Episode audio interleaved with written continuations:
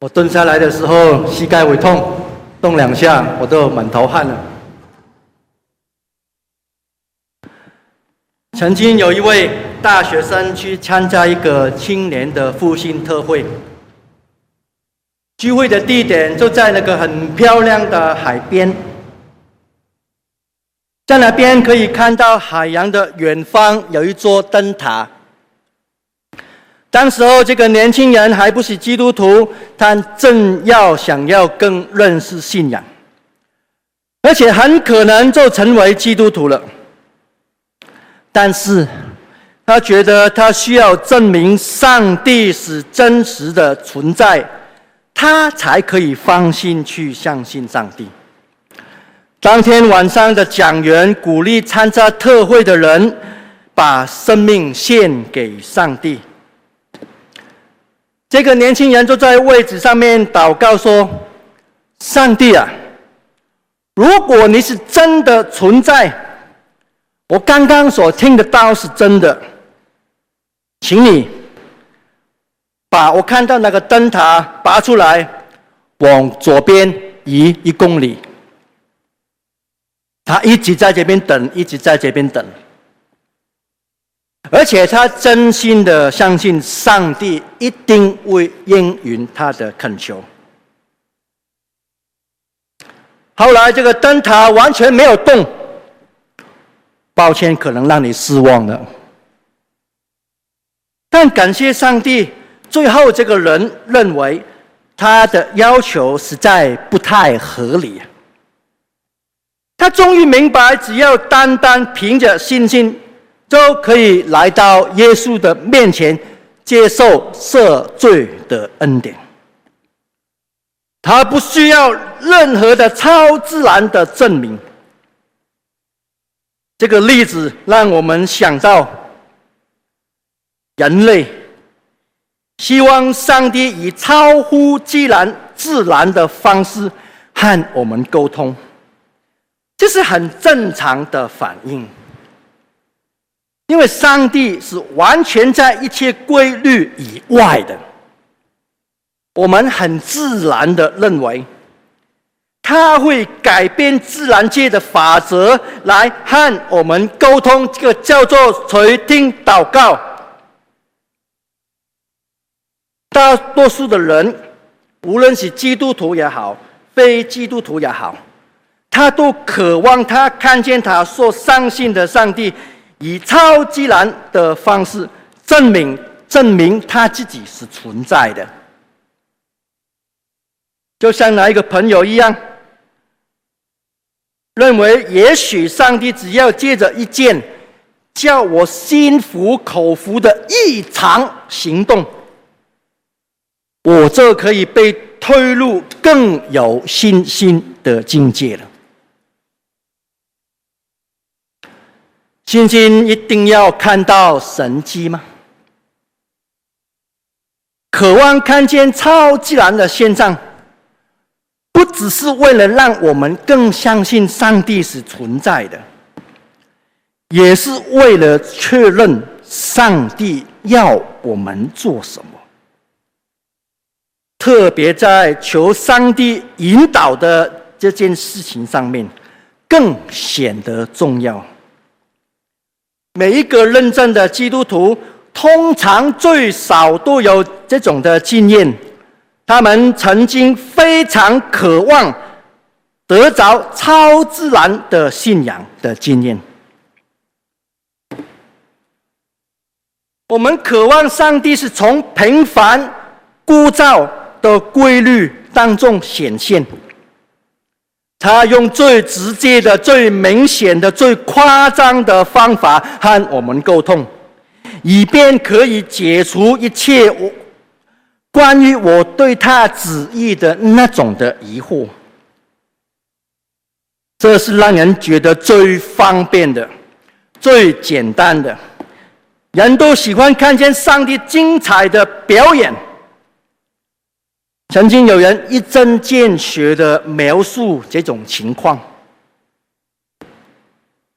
有一个讲员，他在一个培灵会里面讲到这一点的时候，他说，大部分的人都希望他某一天起来的时候，早晨起来打开窗户的时候，从窗户往往外面看的时候，他看见对面的公园的草皮上面大大的写着几个字：“到非洲去宣教吧。”或者我们泡拿铁咖啡的时候，泡啊泡啊泡啊，泡到那个拿铁咖啡上面看起来那个字好像 USA 啊，我就可以有把握说，上帝答应我要去移民美国。甚至每天迫切的祷告，盼望墙壁的发霉的东西出现一个字叫“嫁给他吧”。我们之所以如此渴望渴望上帝以超自然的方式引导我们，是不难理解。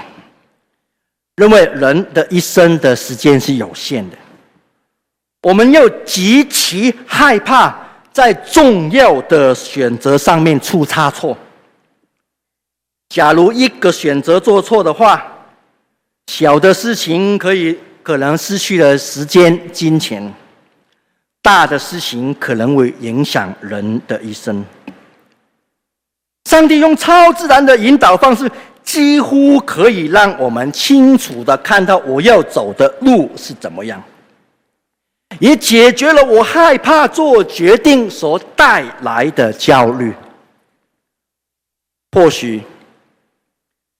是不是人其实在想要逃避做决定这种承担的责任？所以我就希望上帝用超自然的方式来带领我，以便我可以推脱说：“上帝，这个是你的事，不关我的事啊。”虽然人可以做出选择，本身是一件自由，但这件事意味着一件辛苦。而且需要承担风险的事。假如上帝马上的介入，让我不需要采取任何的行动，我不需要做决定，我的人生会轻松很多啊。或许我们有足够的理由坚持说，我们应该追求超自然的引导方式是正确的。因为圣经里面有很多这方面的例子，读过这些经文的基督徒都认为这些例子理所当然，在今天也会发生了，是上帝引导人的标准的方式。从表面上来看，这种看法好像非常的合理。假如说圣经中那些人物，都直接得着上帝的带领，难道我们不能期待上帝也直接的引导我们吗？当然可以。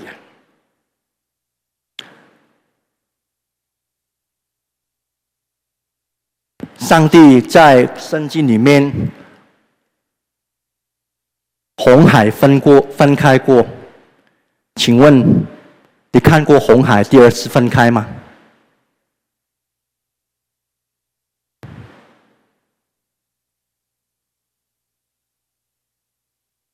每个人的经历一定要像保罗这样戏剧性的吗？有一些的基督徒常常的在说、表达，甚至夸口说：“我从上帝领受了这个、这个。”看见异象，做了异梦，甚至领受了超自然的引导，滔滔不绝的和人家分享。你知道，几年前的时候，经历到上帝怎么样带领我，现在现在这个人完全的改变了。那些人可能你看见的是我，是你的朋友，是你的同事、亲戚，或者是那些平常你很敬重的人。事实上，那些领受过超自然引导的人。所提到的是他们曾经发生的一件事，或是在一个非常偶然的情况底下发生的，而我们却对他所说的话做了夸张的推论、无限的延伸，甚至试着把人的经验绝对化了，把人的经验复制了、复制了，就变成继续不断的产生效果。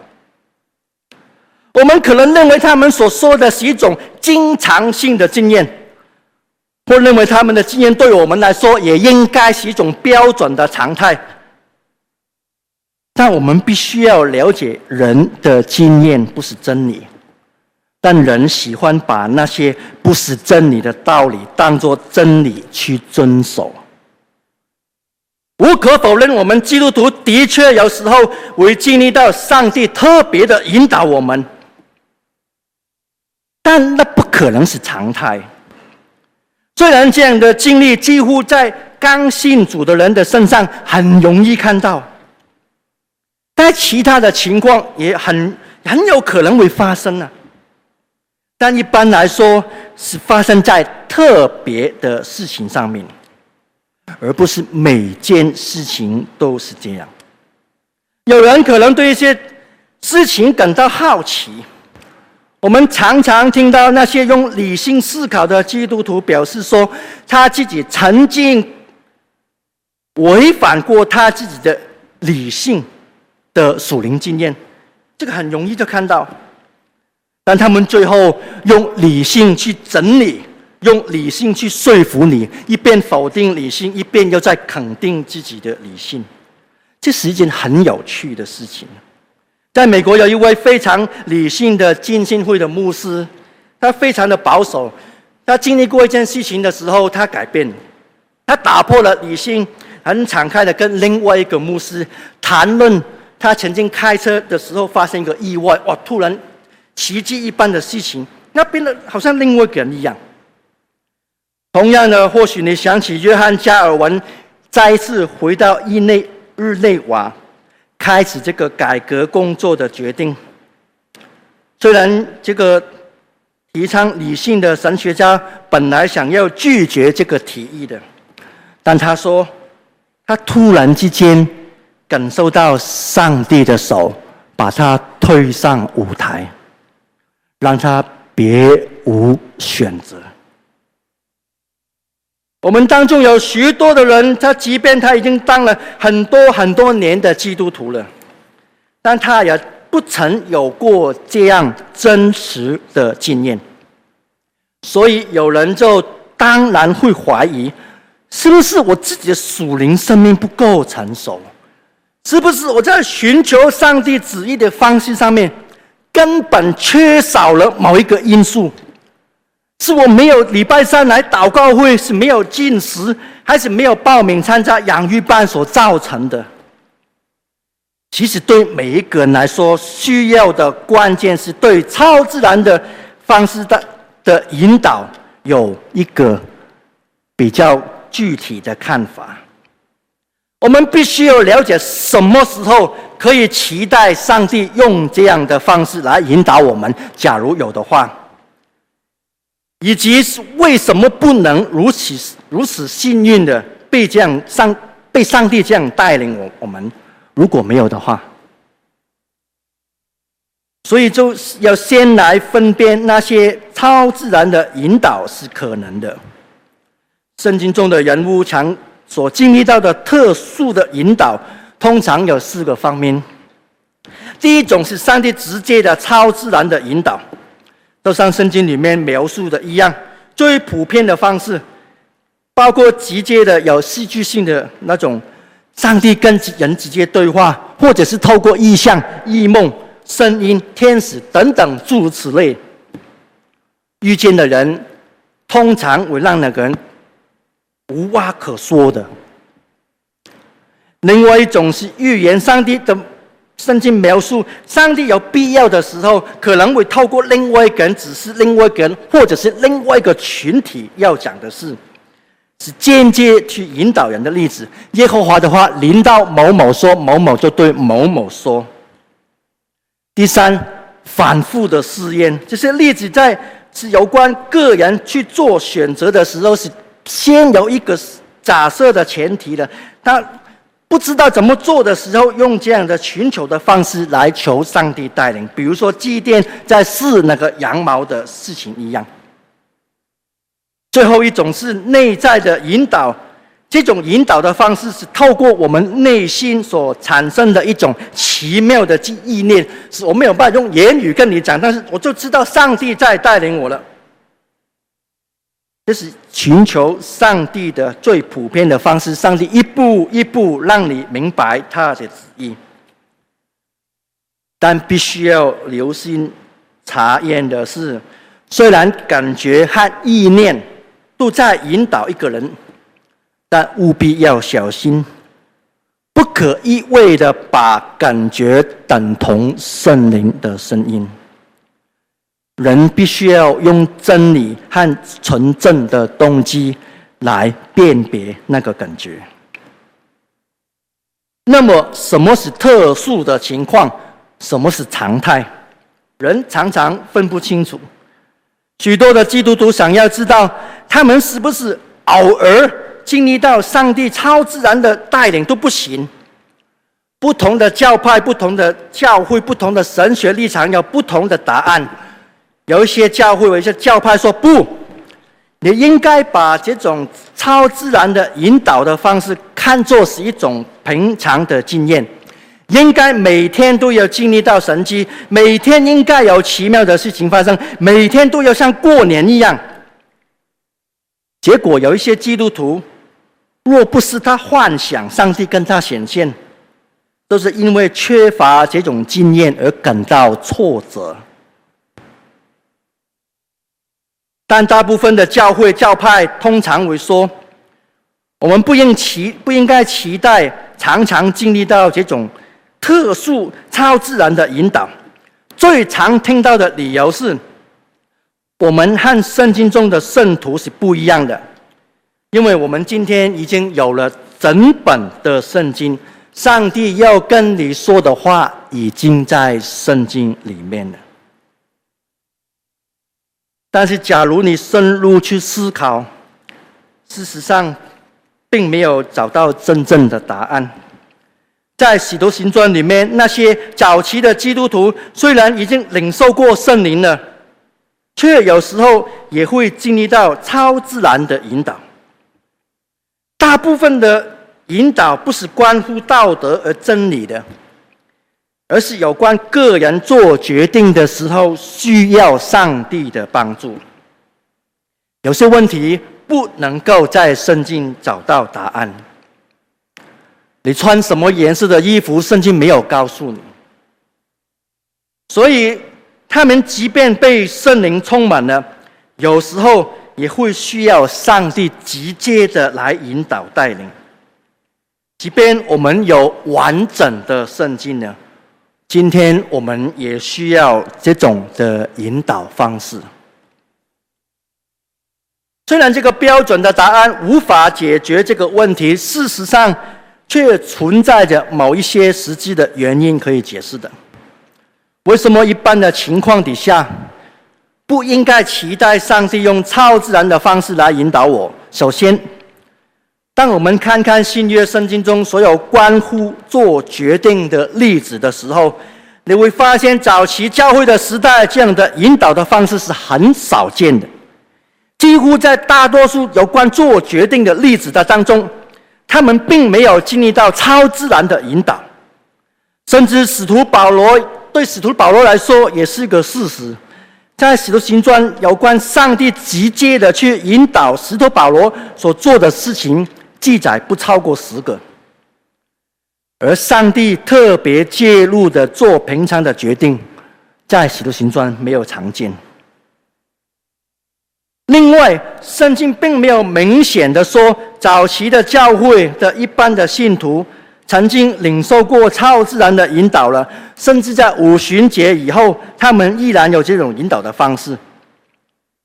所以我们看到超自然的引导。对新约的圣经的教会来说，确实是一种异常的经验。异常就不是常态，常态就不是异常。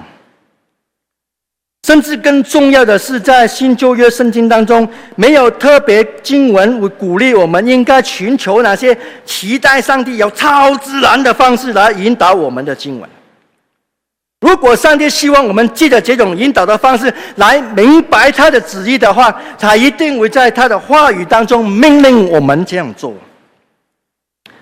除了这个以外，对对于不应该期待上帝以超自然的方式来引导我们，还有几个基本的原因。第一，一方面来说，像这样与上帝直接戏剧性的互动，可能会让人家严重的受到惊吓。马丁路德说：“他说，上帝假如真的直接的对人在说话，甚至轻轻的去显现一下下，我们人也可能无法承受。”他说：“因为历世历代的圣徒所做过的异梦、领受过的异象，起码他们领悟了这个异象、异梦以后，都感到。”战战兢兢的。迈尔斯牧师 James Myers Myers，他曾经是华盛顿长老教会的一个牧师。他说，他曾经恳求的祈求上帝用奇妙的方式、超自然的方式来带领他。他说，当当当这样的经验终于临到他的时候。他却受到极度的惊吓。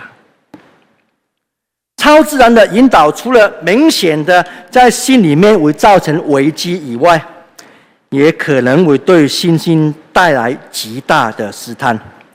也许很容易认为自己比别人更属灵，产生骄傲和傲慢。那么到这里为止，我们下一个小的结论：在通常的情况底下，我们是不应期待上帝给予我们超自然的引导，因为圣经没有说这是一种常态。但要注意的是，不要落入另外一种极端的想法。以为超自然的经验绝对不会在今天发生。我们身为一个被造的人，应该常常保留一点空间，甚至更多的空间给那一位独行其事的上帝。或许在座的你我，今天还很需要上帝特别的引导，也说不定。圣经没有否定这种可能性。根据统计，超自然引导最有可能发生的，就是在初信的阶段。所以我们看到初信的朋友常常有很多故事见证可以讲，或者是在人还没有预备好要面对他人生重大的决定，要负起责任的时候，上帝或许会主动的介入。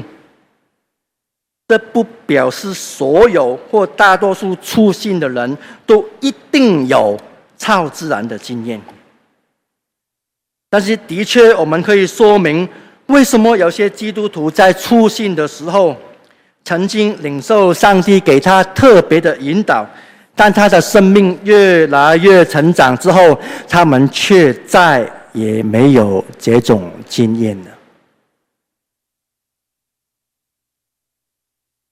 另外还有一种情况是，上帝希望带领我们去做某一件事情，但那件事情是我们从来都没有考虑过的。当然，这种情况在任何个一一个阶段都有可能发生到。从大多数使徒行传所记载超自然的引导的例子当中，几乎可以看到使徒所获得的结论。是无法以正常的决策过程遇到的评估的。有些时候，上帝引导会与人的理性互相的矛盾。刚刚所念的经文，许多形状有主的一个使者天使告诉腓力说：“你起来往南部去，到哪条从耶路撒冷通往加沙的路上去。”新一本圣圣经翻译，这条路已经荒废掉的了。当时候，费利领受天使的指示，往旷野的路上去走。如果你说费利是按着自己的计划选择去哪边的，起码对我来讲，感觉有点牵强，有点扯。当时候的情况，对于腓力来费利来说，理性的功能可能已经告诉他要留在撒玛利亚，因为上帝的工作即将要在那里展开了，而需要他在那里服侍。当上帝和人的想法的法则刚好相反，上帝就在这个时候提示他要一个往一个反方向的地方去，是在他的计划以外的。同样，保罗在大马色的路上蒙上帝光照，上帝给予他的引导，不可能跟保罗当时候的计划是一样的。保罗从来没有计划要在路上遇见上帝，是上帝在路上主动的介入他的生命。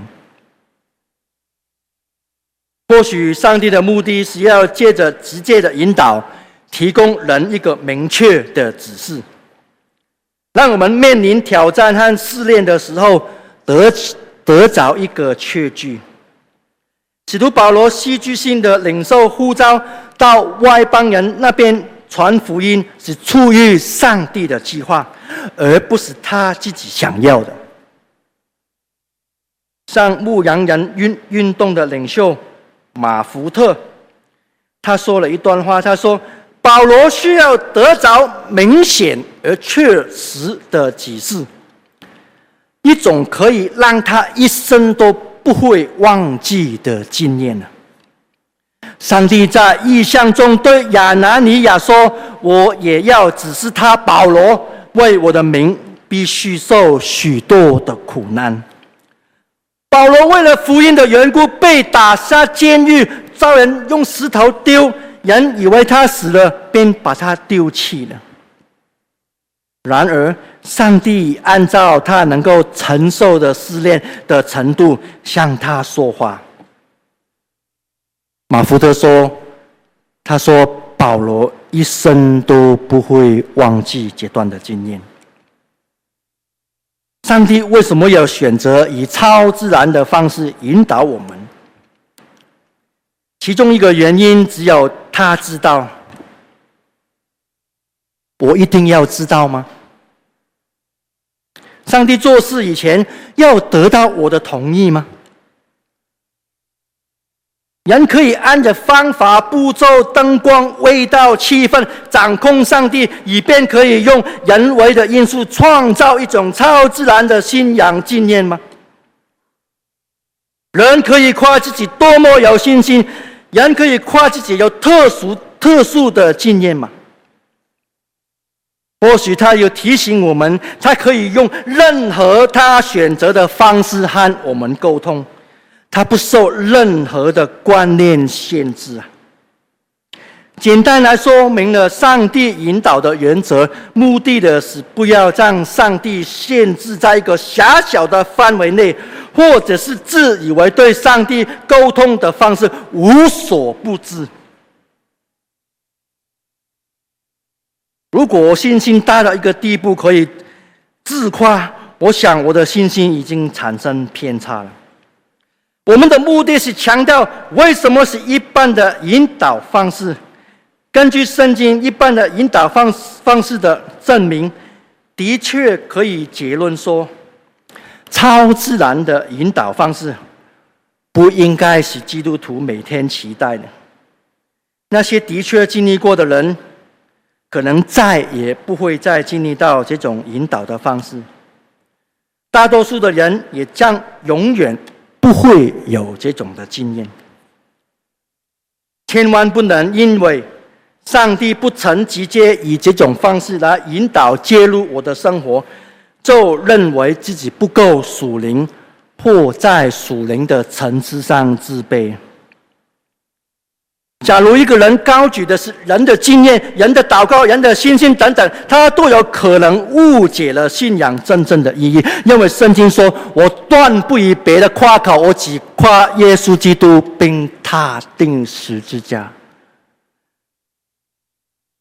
事实上，经历超自然的引导，甚至是意味着我属灵的生命还没够成熟。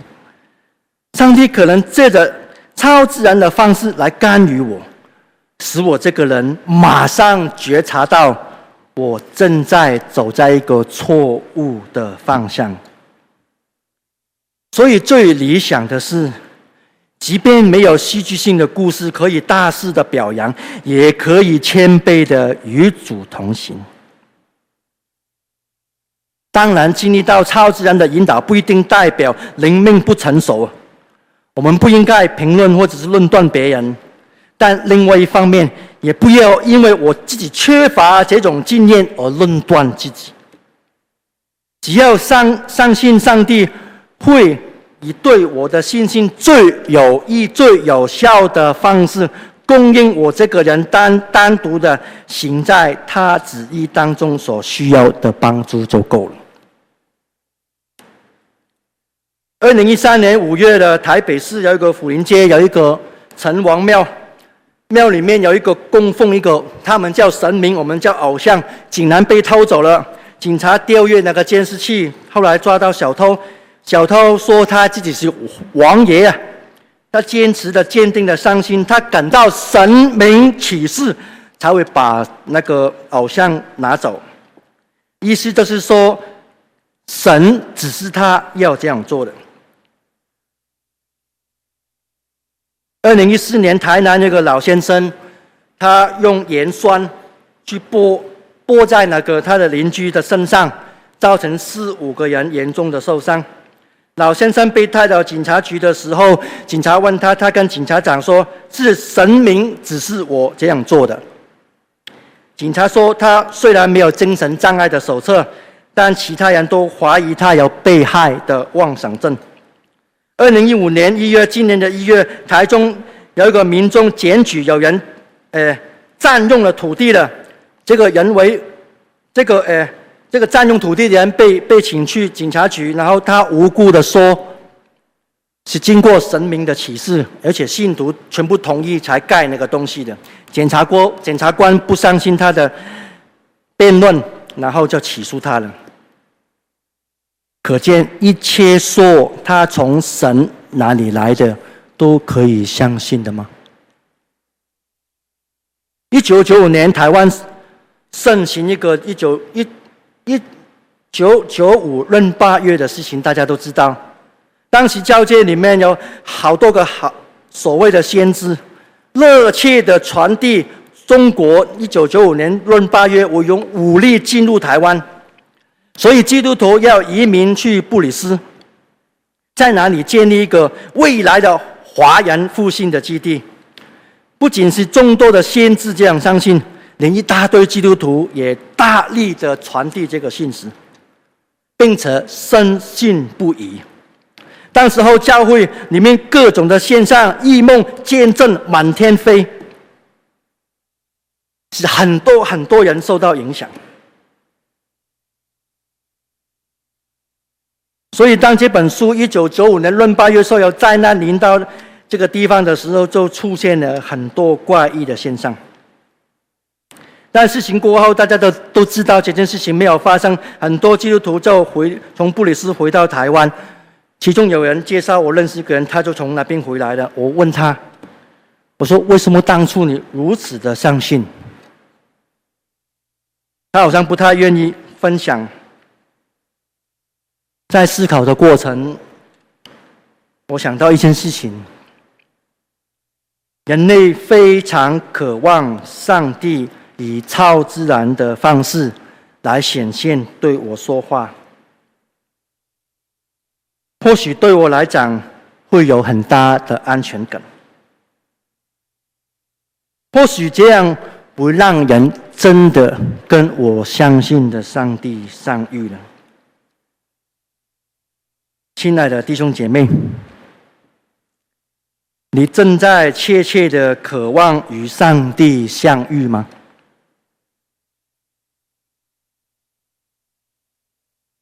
你祷告很久，求上帝带领你，好像上帝都没有在回应，所以你就灰心了吗？人与上帝的交汇处，不是神迹奇事。红海当然虽然分开，他没有再分开过了。像保罗这样的恶人，他在大马色路上遇见主，他三天眼睛看不到。不是每个人都这样的。上帝跟人的交汇的点，不行，不是五柄鳄鱼的神迹，也不是表演在水面上行走。对我来说，更不是超自然的经验。人与上帝交汇的地方。乃是十字架，神迹奇事、异象、异梦，通通都是指向耶稣基督，钉他为你钉十字架，也就是他对人无条件的爱和建立。亲爱的弟兄姐妹，你每天正在。渴望与上帝相遇吗？与上帝相遇的地方，就在十字架，就在基督的爱。